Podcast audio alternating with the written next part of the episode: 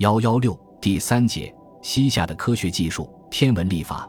西夏自元昊称帝至亡于蒙古，历时一百九十五年。在漫长的岁月中，他们在科学事业如天文历法、医药卫生、冶金铸造、印刷和陶瓷等技术发展上也做出了贡献。西夏在建国以前因受唐宋统治，故无立项之设，党项人只知后草木以计岁时，不知正朔几十年。至李德明使用宋真宗咸平四年所制移天历历法，元昊称帝改制，自为历日行于国中。其历法具体情况实在。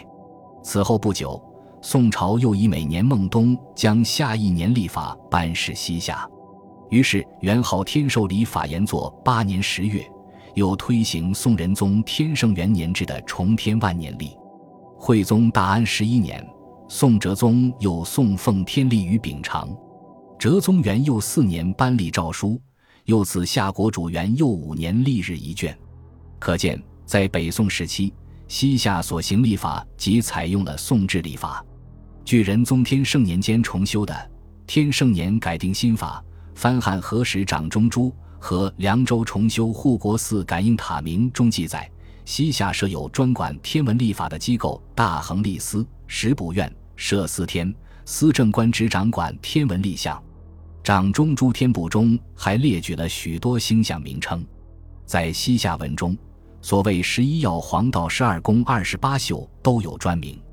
在一九零九年出土于内蒙古额济纳旗黑水城遗址中，出土了一批绘画，其中就有以人物为标志的太阳系九大行星中的木星和土星。可见西夏关于天的概念。基本上是中国自古以来的传统观念。关于西夏隶书情况，至今已发现有汉文、西夏文和汉文合璧的不同版本。对于这些实物，学者进行了一些比较研究，对西夏历法的认识有很大的帮助。在甘肃武威张义乡小溪沟发现的西夏遗物中，有一残页汉文日历，仅存七月至十二月部分的上段。月份栏中还可以看出有以下主要内容：七小乙巳时历房念五处，八大甲戌十一白辛念七分，九小甲辰十二寒鸡念七响，十小癸酉十三历斗念八小，十一大壬寅十五大雪牛萨日。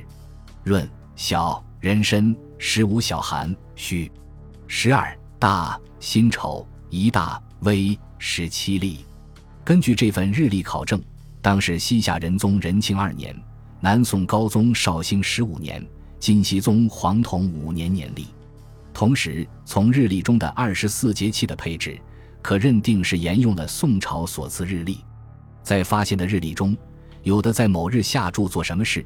如若于五月初五日日落黄昏时久拜佛尊，可消逝一千八百罪孽。在一份西夏文日历中，七月气节中该为白露，却名黑露。这些情况应与西夏人的信仰和民族风俗有一定关系。不过，从所有日历的月份大小、气节、干支使用诸内容看，与宋历的统一性是可以肯定的。